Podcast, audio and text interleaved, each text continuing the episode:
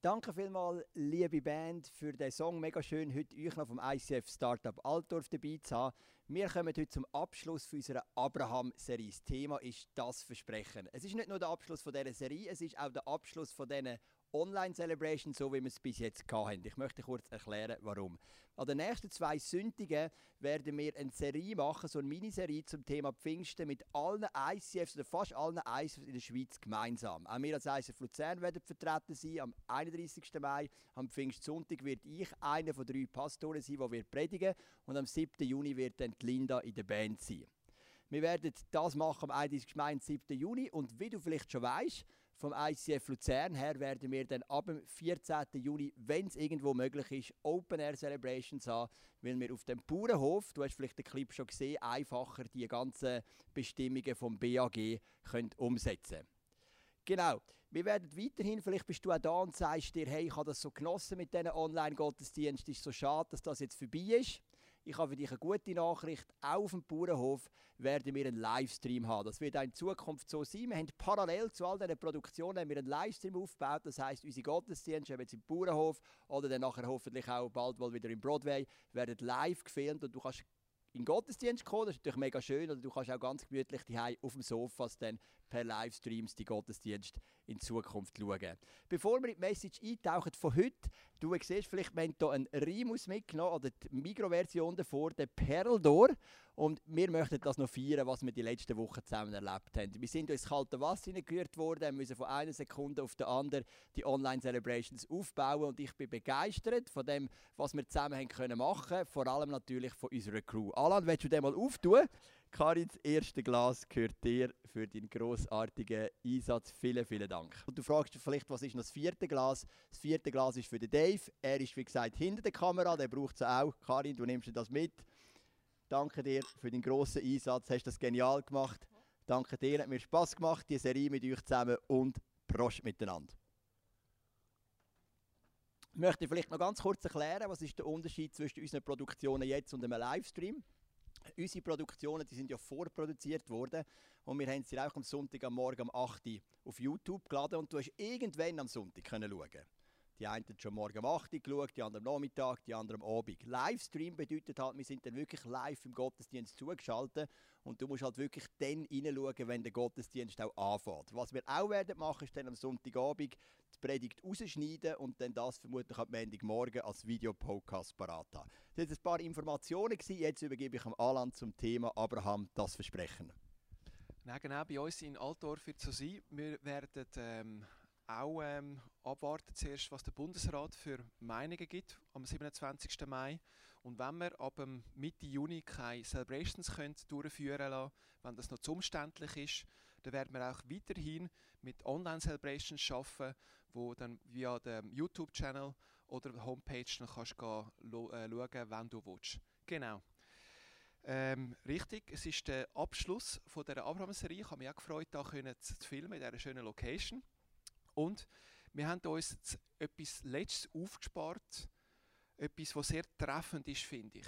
Ich habe ganz am Anfang von der Serie habe ich mal erwähnt, die Geschichte von Abraham ist eine Geschichte über Geduld oder Ungeduld. Und wenn es heute ums Versprechen geht, dann geht es um die Ungeduld.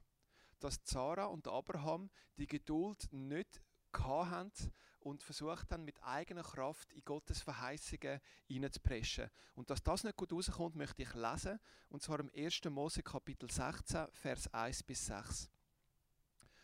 Abraham und Sarai konnten keine Kinder bekommen, da Sarai unfruchtbar war. Eines Tages schlug sie ihrem Mann vor, du weißt, dass der Herr mir Kinder versagt hat. Aber nach den geltenden Gesetzen kannst du mir durch eine Sklavin Kinder schenken. Darum überlasse ich dir meine ägyptische Magd Hagar. Vielleicht werde ich durch sie doch noch Nachwuchs bekommen. Abraham war einverstanden und Sarai gab ihm die Ägypterin Hagar zur Nebenfrau, die ihr als Sklavin diente.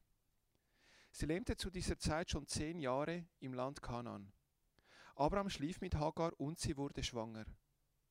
Als Hagar wusste, dass sie ein Kind erwartete, sah sie auf ihre Herrin herab da beklagte Sarai sich bei Abraham.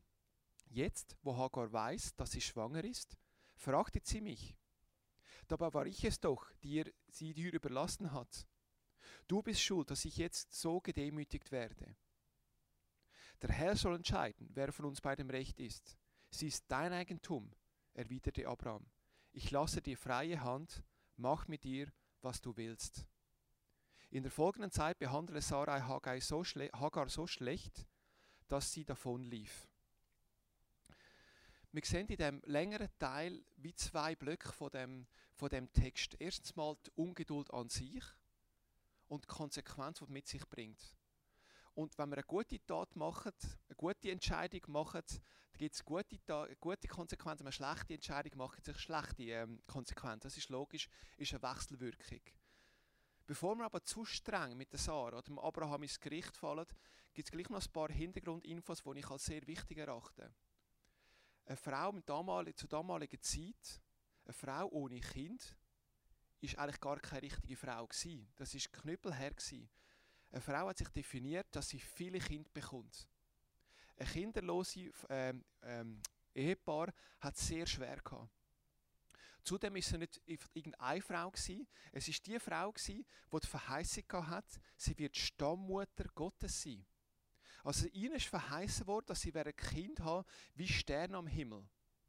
Und jetzt stellen wir sich mal vor, zehn Jahre lang haben sie Sex, versuchen das, vorher haben sie auch schon keinen gehabt, aber jahrelang versuchen sie das und nie schlägt sie. Aber man weiß eigentlich, man ist, man ist ähm, die Stammmutter ich finde, das ist ein extremer Druck, der da gekommen ist, wo man sich überlegt, ob vielleicht sogar dann die Qualität des Sex dann auch darunter gelitten hat, weil eine Anspannung einfach logisch gewesen wäre oder nachvollziehbar gewesen wäre. Das einfach aber als, äh, als Verständnis, dass es wirklich, äh, und genau nachher, wo dann der Abraham mit des Hagar geschlafen hat, hat sofort eingeschlagen. Und das ist ja noch, noch also so scheint der Text zu sein. Und das ist ja noch krass, da, da begreift Sarah, es ist ihre Schuld sie ist wirklich unfruchtbar. Es stimmt leider. Und das sind schon Sachen, wo ich, wo ich, nachvoll, wo ich finde, es ist nachvollziehbar, es ist sehr hart gewesen, gerade auch für Sarah. Aber egal wie hart das meine oder deine Umstände sind, wenn wir in Gottes Verheißung pfuschen, egal wie nachvollziehbar sie sind, wir tun uns keinen Gefallen, im Gegenteil. Was war die Konsequenz von Sarah und von Abraham? Tagar hat sich nachher über sie gestellt. Da sieht man wieder, dass eine ausländische Sklavin hat sich bei Herrin gestellt. Wieso? Weil sie das Kind im Bauch hatte. Und durch das ist sie gesellschaftlich anerkannter gewesen als eine kinderlose ähm, Israelitin. Und das zeigt mir wirklich auf, wie wichtig das es ist, dann da einfach keinen Kompromiss zu machen, sondern dran zu bleiben und auf Gottes Verheißung zu warten. Aber dass es immer viel leichter ist, das zu sagen oder zu predigen als zu leben, weiß ich aus eigener Erfahrung. Und zwar in meinem Leben bin ich viele Jahre Single gewesen. Und das Ganze ist erschwert worden, weil meine besten Freunde relativ früh, die allermeisten früh geheiratet haben, sich früh liiert haben. Und da war immer so ein Gejammer von meiner Seite. Ich habe viel Selbstmitleid, gehabt, ich habe viel gehadert und zweifelt am Ganzen, an allem und so, befrucht worden und so weiter und so fort. Und das hat natürlich dann ein gutes Ende genommen. Ich habe dann eine wunderbare Frau kennenlernen, die jetzt auch meine Frau geworden ist, mittlerweile. Aber die vielen Jahre, wo man so viel Sorgen gemacht hat, ist eigentlich, ist eigentlich für nichts gewesen. Ausser, dass es mir persönlich eine Sensibilität gegeben hat mit Leuten, die lang Single sind und lang, lang geblieben sind. Genau. Und das wiederum ist etwas Positives. Aber die ganzen Jahre sonst voller Ungeduld und Selbstmitleid hat es wirklich nicht gebraucht. Aber ich möchte jetzt jemandem geben, der früher geheiratet hat. Genau. Ja, du hast auch eine lustige Geschichte bezüglich Ungeduld. Ja, genau. Ich habe früher geheiratet, das stimmt. Aber ähm, die lustige Geschichte hat jetzt nichts mit der Heirat zu tun. Ähm, ich habe ja eine Zeit lang das ICF Zug und das ICF Luzern geleitet und wir haben dann gemerkt, wir brauchen einen PS für das ICF Zug, damit ich mich auf Luzern konzentrieren kann. Und haben dann jemanden angestellt für das ICF Zug, der Raffi. Und wir haben gemerkt, im ICF Luzern kann ich jetzt nicht 100% zahlt sein von der finanziellen Möglichkeit. Also bin ich einfach mal 80% zahlt. Vorne bin ich 50 Zug, 50 Luzern gewesen. Und ich habe gewusst, ich muss nebenan noch irgendwie 20% verdienen. Ich habe dann alle Arten von Führungen gemacht, Höllgrottenführungen, Stadtführungen. Ich habe ähm, ähm, Arbeiten korrigiert von einem theologischen Studium. Ich habe mir mein Geld ein bisschen zusammengesammelt, aber ich habe wie gemerkt, eigentlich möchte ich eine fixe 20% Stelle oder sogar vielleicht 40% und die meisten noch reduzieren. Ich möchte wirklich wissen, wie viel Geld ich habe, um meine Familie ernähren. Ich bin dann ein paar Mal ins Gebet und jedes Mal habe ich gespürt, dass Gott mir sagt, Joel, wart deine Stelle kommt. So ähnlich wie bei Abraham und Sarah. Hey, warte, es ist euer Sohn, nicht der Ismael. Der Isaac wird sein. Warte, hab Geduld. Und gleich habe ich immer wieder die Schnellschüsse gemacht. Ich habe mich da und dort beworben. Ich habe immer Absagen bekommen. Es hat auf mein Selbstwertgefühl ähm, gedrückt. Vielleicht so ein der Höhepunkt war, als ich bei einem Weinhändler beworben habe, effektiv zum Wein zu verkaufen, weil ich einfach jetzt etwas wählen Ich mag mich erinnern, ich war an dem Bewerbungsgespräch. Das war ein mega lustiger Typ. Wir haben mehrheitlich über den SC Kriens geredet, weil ich der Trainer bin und er auch mal war früher. Aber ich habe gedacht, hey Joel, was machst du eigentlich da? Ist das dein Ernst? Du bist bei einem Weinhändler und bewirbst dich um einen Job.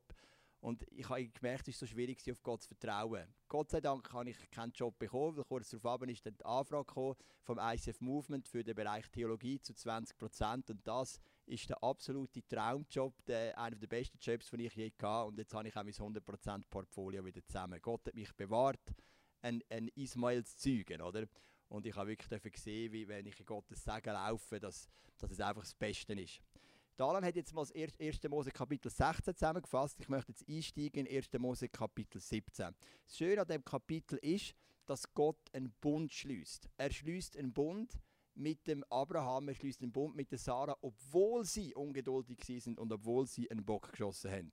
Das heißt dann im 1. Mose Kapitel 17, als Abraham 99 Jahre alt war, erschien ihm der Herr und sagte zu ihm: Ich bin der allmächtige Gott Geh deinen Weg mit mir und lebe so, wie es in meinen Augen recht ist.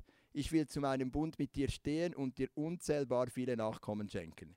Ich werde dir so viele Nachkommen geben, dass zahlreiche Völker daraus entstehen, sogar Könige sollen von dir abstammen. Dieser Bund gilt für alle Zeiten, für dich und für deine Nachkommen. Es ist ein Versprechen, das niemals gebrochen wird. Ich bin dein Gott und der Gott deiner Nachkommen, und ich gebe euch das ganze Land Kanaan, wo ihr bisher nur Fremde seid. Ihr werdet es für immer besitzen und ich werde euer Gott sein. Das Spannende ist, gerade ganz am Anfang, 1. Mose 17, steht das Alter von Abraham, 99. Ganz am Ende vom 1. Mose 16, im letzten Vers, steht auch das Alter von Abraham, 86. Zwischen der Geschichte, wo sie den Ismael zeugt haben, Abraham und Hagar, und dem Bund vergehen 13 Jahre. Nach 13 Jahren Sendepause kommt Gott und sagt, und ich stehe zu meinem Bund mit dir, Abraham, und ich werde den Bund mit dir schließen. Und wenn man das Muster anschaut vom Bund, dann sehen wir, es ist ganz ein typischer Bund zu dieser damaligen Zeit. Wir haben bereits vorletzten Sonntag schon so einen Bund angeschaut, 1. Mose 15, magst du dich noch erinnern, mit diesen Tierhälften, die sie aufteilt haben, und Gott ist dazwischen durchgelaufen verpasst hast, kannst du den Podcast nochmal hören, Abraham der Bund. Und jetzt haben wir einen Bund, wo wir das Dokument gefunden, glaube ich, im 19. Jahrhundert, von einem typischen hethitischen Bund, von den Hethiter. Das ist eines von diesen Völkern, die im Land Kanaan gewohnt haben. Und es ist ganz ein typischer hethitischer Bund. Er besteht aus fünf Teilen. Es gibt am Anfang eine Präambel. So wie wir es in der Bundesverfassung auch haben. Bei uns steht im Namen Gottes des Allmächtigen. Und da steht dann, ich bin der allmächtige Gott. Also so ein Präambel.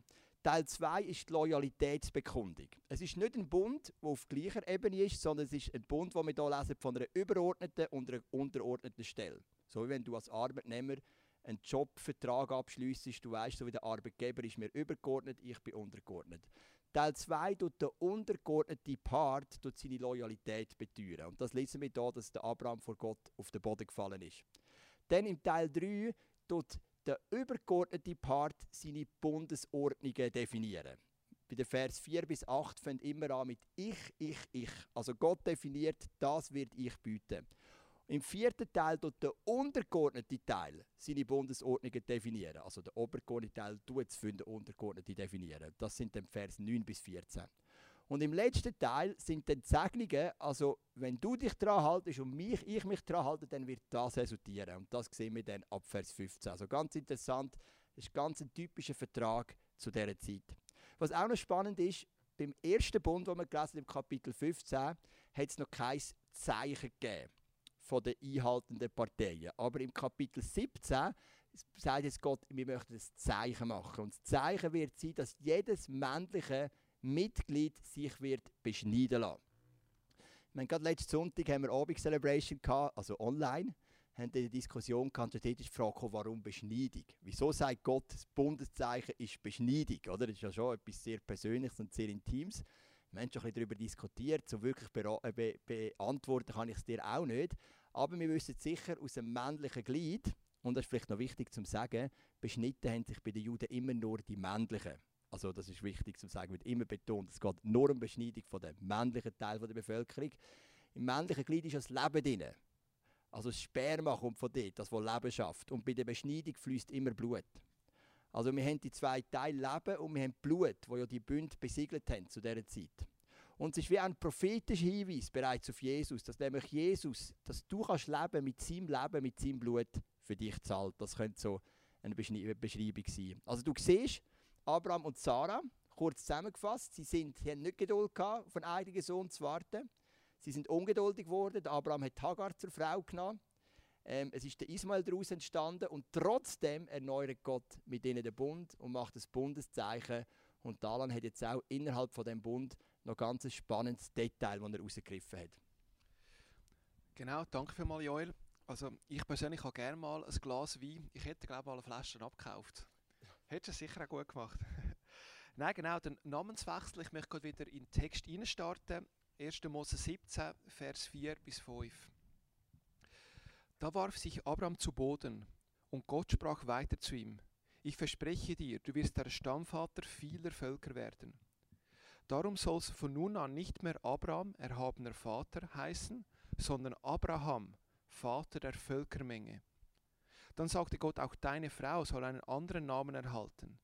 Nennen sie nicht mehr Sarai, denn von nun an heißt sie Sarah, Fürstin. Ich werde sie reich beschenken, auch sie wird einen Sohn von dir empfangen. Meinen Segen bedeutet noch mehr. Sie soll die Stammmutter zahlreicher Völker werden und Könige werden von ihr abstammen. Und der Bund, wo Joel vorher erklärt hat, wird mit dem Namenswechsel wie nochmal verbildlicht und nochmal gestärkt. Und Namen damals sind noch mehr als heute einfach ganz klar und ganz stark auch verbunden mit der Bedeutung. Also man hat den Namen nicht einfach schön gefunden, einen schönen Klang oder so, sondern was er bedeutet hat, das ist, das ist deckungsgleich gewesen. Also der Name ist von Gott ganz bewusst gewählt und die, die Namensänderung oder Verkürzung im Fall von der Sarai ist, ist ein ganz klares Bild auch, dass sie nicht nur einen neuen Namen bekommt, sondern durch das eine neue Identität. Der Abraham, der vorher ein erhabener Vater war, vom Ismael damals, ist jetzt Vater der Völkermenge geworden. Gott hat sein Gebiet vergrößert. Er hat ihm einen neuen Namen, er hat ihm eine neue Identität gegeben. Ich finde es mega schön, dass es da nicht nur auf den Abraham fokussiert, sondern dass Sarah auch mit drin ist, wo ja ähnlich im Schatten steht vom Abraham. Aber beide, trotz ihrer Ungeduld, obwohl sie der Verheißung mit, mit menschlich nachvollziehbaren Mitteln versucht haben, den Weg abzukürzen, tut Gott mit ihnen beiden einen Bund schließen und tut ihnen einen neuen Namen, eine neue Identität schenken. Das ist eine mega schöne Story. Ich habe auch noch eine, eine, finde ich, eine mega schöne Story, wie ich erlebt habe, dass einfach Gottes Verheißungen nie zu spät kommen. Und zwar vor vielen Jahren, als ich mich äh, wo ich, ähm, zum Glauben gefunden habe, habe ich angefangen, in meiner lokalen Kirche äh, zu arbeiten. Wir hatten einen Jugendgottesdienst, gehabt, wo, wo mehrere lokale Kirchen von der Region mit involviert waren.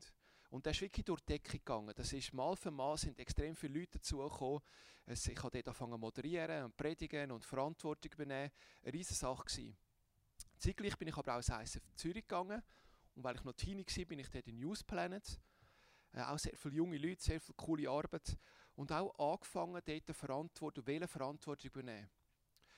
Und plötzlich ist, habe ich gewusst, ich muss mich entscheiden für das eine oder für das andere. Und das war knifflig, weil beide Gruppierungen haben sehr viel bedeutet. Bei beiden hatte ich Freunde, vor allem durch im Lokalen, wo ich die Leute schon länger kennt habe. Aber gewusst, eins muss ich beerdigen und eins kann ich weiterziehen. Und ich habe mich dann für das Lokal entschieden und bin dann nur noch ins ISF Zürich auch am Abend als normaler Besucher. Genau. Und so weit, so schlecht, weil ein Jahr später ist der Jugendgottesdienst dann zusammengehört. Und jede Kille hat dann einfach etwas für sich gemacht. Das ist alles sehr viel kleiner und unspektakulärer für mich als Jungspund, als Motivierter. Und ich habe dann äh, immer wieder überlegt, wenn ich dann am Sonntagabend ISF Zürich bin, was wäre gewesen, wenn ich mich für das entschieden hätte habe ich es falsch gemacht, mich auf die lokale Kirche zu fokussieren, mich für das zu entscheiden. Und immer ein bisschen gehofft, dass ich dem ISF Zürich am Abend dann irgendwo jemandem entdeckt werde, der sagt, hey, du könntest ein Pässe sein, du könntest etwas sein, auf dich baue ich. Aber jahrelang ist da gar niemand gekommen. Und ähm, das hat mich nicht mega niedergeschlagen, aber gleich habe ich mir gedacht und gehabt, ist es wirklich die richtige Entscheidung gewesen, damals, mich so zu entscheiden. Und dann aber, als ich ein paar Jahre später, dann habe ich dann wirklich den Joel Sutter kennengelernt an einer ISF-Konferenz. Er hat dann mit dem ISF-Zug angefangen und hat einen Co-Pastor gesucht. Und so hat ein das andere geführt.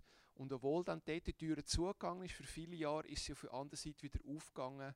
Und da bin ich Gott und den Umständen sehr dankbar.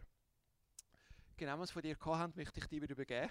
Genau, ich muss ich sagen, wie habe ich den Alan dort gesehen? Also ich habe schon ein bisschen von früher, aber an der ISF-Konferenz habe ich ihn gesehen, wo er Güsselsäck ähm, entsorgt hat. Also legal, nicht irgendwo im Wald oder so, sondern so legal in einem Container.